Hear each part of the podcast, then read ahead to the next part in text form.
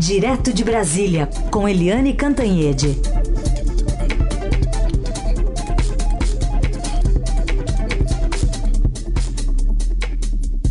Oi, Eliane, bom dia. Bom dia, Raíssa e Carolina, ouvintes. Oi, Eliane, bom dia. Vamos começar sobre o Enem, né, o primeiro Enem do governo Bolsonaro, que trouxe questões ligadas aos direitos humanos, como racismo e discurso de ódio nas redes, mas evitou alguns temas considerados polêmicos aí pelo governo. Por exemplo, perguntas sobre a ditadura. É, o primeiro Enem teve, como o Heissing é, é, falou, teve uma presença significativa. Estavam inscritos 5 milhões de estudantes, o que é um número, puxa, bastante significativo, e a presença foi, é, a ausência, aliás, a abstenção foi de 23,7%, o que é um índice pequeno considerando o INEM. Então, compareceram em torno de 3 milhões e 900 mil estudantes no Brasil inteiro. É, como você disse, Carolina, o tema central da redação foi é, um tema, eu achei até bastante específico, né? Geralmente o tema do Enem é um tema mais aberto, dá mais possibilidades. Esse era um tema muito específico, é, a democratização do acesso ao cinema no Brasil ou seja, acesso ao cinema no Brasil, o que é bastante um, é um foco bastante fechado. Mas teve aí uma discussão, teve a inclusão de violência contra a mulher, que é um tema muito forte nesse 2019. O feminicídio cresceu muito, inclusive aqui no Distrito Federal, batendo recordes históricos. É, racismo, que é outro tema recorrente no Brasil, que é importante, é, o discurso de ódio nas redes, que também é outro, é outro tema bastante atual. Agora, duas questões. Primeiro, não entraram nas questões que são mais sensíveis ao bolsonarismo. A questão da ditadura, que sempre entra, né? Uma, uma questão que sempre está presente no Enem, não passou ao largo. A questão da esquerda, direita, essas coisas todas. Não teve nem pergunta sobre a Terra é plana ou não é plana. Ainda bem, né? Agora, é, eu fico imaginando o aluno que está é, inscrito no Enem, que está fazendo prova na, no primeiro Enem do governo Bolsonaro. Eu fico pensando, ah, ele deve estar tá escrevendo cheio de dedos porque qualquer descuido ideológico pode prejudicar a pontuação dele. Eu, eu imagino isso, que o estudante possa ter ido para a prova, assim, com muito cuidado, para ficar em cima do muro. De qualquer jeito, esse Enem combina com uma outra questão importante, porque é, o, a manchete do jornal o Globo hoje é a volta dos empregos para os jovens.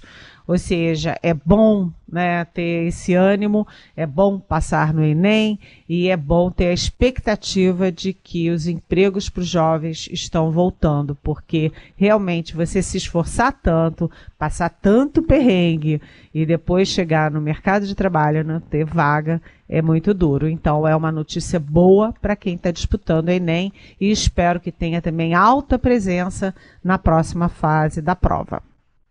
Tá certo, então. Vamos ver a correção também, né? Como é que vai ser dessa, dessa redação, principalmente.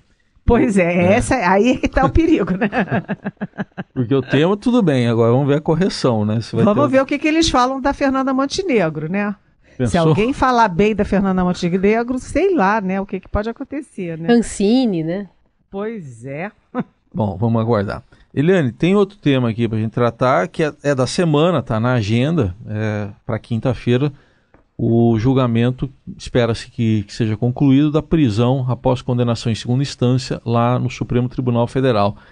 Será que o voto do ministro Dias Toffoli vai ser o decisivo mesmo, Eline? Ah, vai. Tudo indica que sim. Ah, toda expectativa. Essas coisas, às vezes, a gente tem surpresas e sempre é muito delicado você tentar antecipar resultado de julgamento no Supremo Tribunal Federal. Mas é, tudo indica que será cinco votos a favor de manter a prisão após a condenação por um tribunal, um colegiado, e cinco votos é, a favor de mudar isso e voltar ao que era lá atrás que é o tramitado em julgado, ou seja, passa pela primeira instância, segunda instância, vai para o STJ, o Superior Tribunal de Justiça, e acaba no Supremo Tribunal Federal duas, três décadas depois. Então vai ficar, deve ficar 5 a 5 e aí a decisão está na mão do presidente da corte, o ministro Dias Toffoli. Aí a gente lembra que o ministro Dias Toffoli anda bastante cuidadoso, né? Porque eu, cuidadoso eu não sei se é a expressão correta, mas eu acho que é a melhor que eu consigo encontrar para o silêncio do ministro diante, por exemplo, daquele filme horrendo dos leões e das hienas. Quer dizer, um filme na, na postagem do presidente da República, chamando o Supremo Tribunal Federal de hiena teve uma reação dura, forte, por exemplo, do decano Celso de Mello, mas não se ouviu um pio do presidente do Supremo em defesa da corte. Depois também teve a defesa do AI-5, todas as instituições se manifestaram, ministros do Supremo, inclusive Câmara, Senado, OAB, Todo mundo se manifestou contra a história do AI-5 e o Toffoli ficou calado. Ele está, evidentemente, se preservando para uma votação que é muito delicada e que uh, pode criar bastante, vamos dizer assim, agitação ali uh, nas redes sociais, na mídia e também na sociedade brasileira muita atenção, portanto, a esse voto de quinta-feira. Ele prometeu que vai votar em 20 minutos e o ministro Gilmar Mendes, que tem votos muito densos, muito estudados, é, muito sofisticados, disse que o voto dele vai ser de 10 minutos. Portanto, a expectativa é de acabar essa semana e aí depois acaba a votação, mas não acaba a polêmica. É, até porque é nesse mês também que se decide sobre a suspeição do então juiz Sérgio Moro, né, nas ações que envolvem o presidente Lula, né? É, existem outras questões. Isso abre ali as questões, outras questões muito tensas que estão sendo julgadas no Supremo Tribunal Federal. Uma é a suspeição do, do então juiz Sérgio Moro, a outra é a anulação dos processos do presidente do presidente, é, então presidente, né, uh, Luiz Inácio Lula da Silva. Então o Lula pode ser solto, quer dizer, tem muitas questões ainda. Nós já estamos em novembro, estamos a, nos aproximando do final do ano, do recesso, tanto do legislativo quanto do judiciário, mas ainda há muita borbulha aí envolvendo o Supremo Tribunal Federal. Liane, vamos falar um pouquinho sobre Eduardo Bolsonaro, deputado que, enfim, encerrou a semana, né, associando uma possível intervenção mais dura, né, classificando até como AI-5, a, a uma forma de represamento das ações extremistas da esquerda, se é que elas é, possam vir e existir. É, o que, que, a gente pode esperar para essa semana, levando em conta também o racha no PSL, enfim, a situação dentro do partido? Pois é, o, essa questão do Eduardo Bolsonaro uniu o país, né? A gente viu que o país está muito rachado, muito polarizado é, entre esquerda, direita, essas coisas todas, mas o caso do Eduardo Bolsonaro uniu do PT ao PSC, que é aquele partido do pastor Everaldo. Uniu todo mundo. Né, vou falar em AI-5 a essa altura, em 2019, aliás, é, um militar, um alto militar de alta patente com quem eu falei, eu perguntei sobre a, a declaração do Eduardo Bolsonaro semana passada e ele falou assim: Eliane, 2019. 2019. Ou seja, só em falar em 2019, ele respondeu tudo, né? Uh, então, uh, houve toda essa reação política, essa manifestação de inconformidade com as manifestações do deputado Eduardo Bolsonaro, mas existem também questões práticas. E essas questões são no uh, Supremo Tribunal Federal, porque seis partidos é, parlamentares de seis partidos já entraram com uma notícia crime no Supremo é, pedindo é, a incriminação do deputado, e existe também o Conselho de Ética do, da Câmara dos Deputados. O Eduardo Bolsonaro, além de ter sido cotado para ser embaixador em Washington, ele foi o deputado mais votado do país inteiro. Ele te, foi recorde, recordista de votação em 2018. E o Conselho de Ética é, tá aí como uma batata quente. O que fazer com, a, com o mandato do Eduardo Bolsonaro? É, a previsão é de que amanhã os partidos de esquerda ou de oposição entrem com um pedido de cassação do, do mandato do Eduardo Bolsonaro não podem participar, não podem ser relator nem o, o partido dele, nem é o, o partido que entrar com o pedido. Então é possível que nem todos os partidos de oposição entrem, assinem o pedido para preservar algum com chance de ter a relatoria. O fato é que começa aí uma uma imagina uma, uma, um julgamento do filho do presidente da República. Bom, isso nunca é. E aí você tem o presidente do conselho, que é o deputado Juscelino, filho do DEM do Maranhão, dizendo que a situação dele, que a frase do Eduardo Bolsonaro é gravíssima. Eu conversei também com um dos integrantes do conselho que é do PSL, o ex-deputado, é, o ex-líder do PSL na Câmara, que foi derrubado pelo Eduardo é, Bolsonaro, é, que é o delegado Valdir, e ele me disse que realmente é uma situação gravíssima, a frase foi gravíssima. Então, o que está em jogo aí? São 21 membros, né, seis só de oposição, mas o partido do presidente está dividido, o centrão está dividido. Há toda uma expectativa de que ninguém vá é, caçar o mandato do filho do presidente, mas também há do outro lado uma certa é, consciência de que essas coisas não podem passar em branco. Algum tipo de punição exemplar tem que haver. Até porque o Eduardo Bolsonaro não é, é vamos dizer assim, é, não é novidade na vida do Eduardo Bolsonaro falar essas barbaridades contra a democracia, e o pai dele também não é novo nessas histórias. Né? O pai dele é, defendia é, na Câmara o brilhante Ustra, defendeu fuzilar os adversários da ditadura, inclusive o presidente Fernando Henrique Cardoso, é, defendia também que o erro da ditadura foi só ter torturado em vez de ter matado logo todo mundo. Enfim, e o próprio pai do Eduardo Bolsonaro passou por um julgamento no Conselho de Ética da Câmara e teve uma, como punição uma advertência, quando muita gente naquele momento achava que era caso de cassação. Enfim, a gente acha que não vai dar em cassação, mas vai dar em muito que falar. Ou seja, vai ter muito debate, muita pressão, muita gente achando uma coisa, outra, e o filho do presidente vai continuar com o foco em cima dele, o que nunca é bom, não é? Uhum. Oi, Helene, tem pergunta de ouvinte aqui e eu vou casar até com um trecho de uma entrevista que a gente fez para você poder responder, porque ontem o presidente Jair Bolsonaro, numa entrevista à TV Record, disse que é de 80% a chance dele sair do PSL, de 90% a chance de criar um novo partido, do zero mesmo.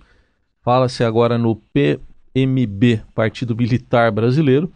A ouvinte Camila está dizendo: o presidente tem falado de migrar para outro partido, o militar brasileiro, que está quase criado, mas uma coisa é ele, popular e longe da reeleição, migrar para uma legenda sem dinheiro Outra seria candidatos a vereador e a prefeito fazerem campanha sem grana. E ela pergunta se você acha que ele consegue convencer a sua ala no PSL a mudar de partido mesmo assim. E para você responder, eu vou colocar aqui um trechinho do capitão do deputado capitão Augusto, que é do PL aqui de São Paulo, é presidente da Frente Parlamentar da Segurança, a conhecida bancada da bala. E ele falou com a gente da criação desse novo partido e do número que ele vai ter. 38 em homenagem aí ao calibre de arma o 38, né, o 38, que é o mais conhecido no, no Brasil. Obviamente que é um partido que tem essa bandeira da segurança como prioritária, é, e obviamente todos os partidos procuram pegar um, um, um número é, do qual tem uma facilitação, uma facilidade maior de memorização. E as pessoas não votam no nome, votam no número nas urnas, né? Então, para nós, nós vamos solicitar o número 38 e a gente acredita que, que acaba casando bem. Aí, Eliane, partido 38 então.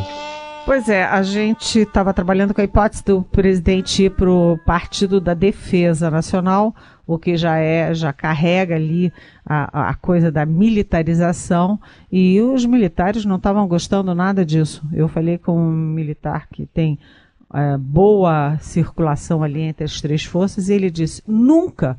Partido da Defesa, nunca, ainda mais o presidente da República. E agora o presidente evoluiu para o Partido Militar Brasileiro, segundo o nosso repórter Renato Onofre no Estadão. E aí você vê é, o presidente querendo entrar num partido que vai ser o 38. A gente lembra que realmente né, o 38 o revólver 38, de calibre 38, ele é muito conhecido, é o mais conhecido de todos, principalmente pela bandidagem, né? Quando você fala 38 e 38, você identifica com aquelas reportagens que você lê. O bandido não sei da onde assassinou o outro com o revólver 38, o bandido assaltou não sei o que com o revólver 38, o 38 é muito identificado com a criminalidade no Brasil. E há uma questão, então, esse número é maldito. Segundo, o presidente num partido militar é preocupante porque isso contamina os quartéis, as, os comandos militares ficam de cabelo em pé, porque todo, todo um trabalho de décadas para descontaminar os quartéis, os comandos militares, da politização, da partidarização, e agora o Bolsonaro volta tudo atrás, é um baita retrocesso. E há, como você disse, Camila, a questão também prática dos deputados. No ano que vem, não, porque é, me parece, eu tenho até que consultar melhor, que os candidatos a vereador e a prefeito teriam que ter mudado de partido até no máximo um ano antes da eleição. Então tem que ver como é que fica isso. Mas de qualquer jeito, é muito improvável que muita gente do PSL siga o presidente no Partido Militar Brasileiro, que é muito limitado, ele é um universo muito restrito e identificado com a bancada da bala.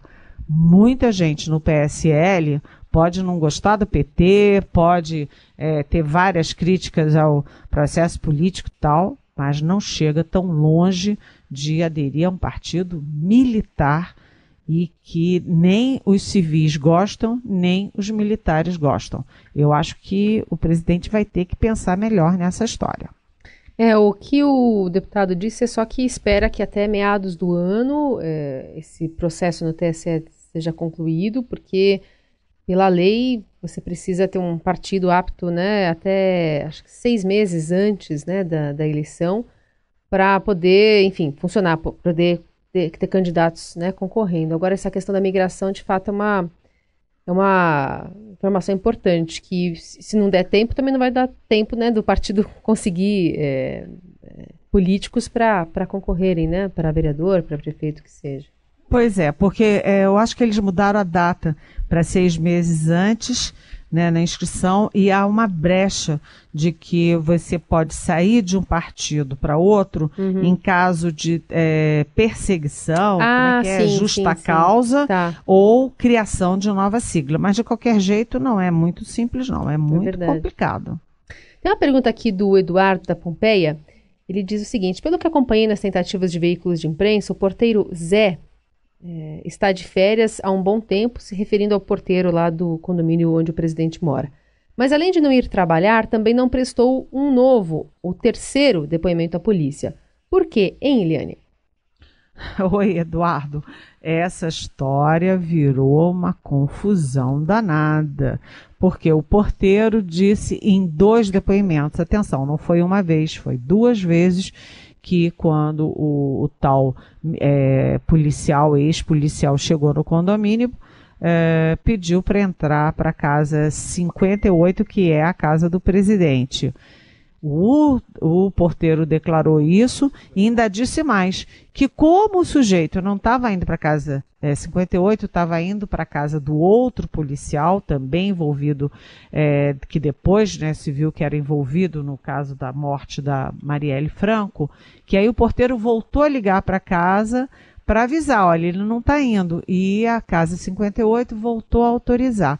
Só que há incongruências nesse depoimento do porteiro, porque ele disse que falou com o seu Jair e nas duas vezes e o Jair Bolsonaro, então deputado, tem registros oficiais de que ele estava na Câmara em Brasília.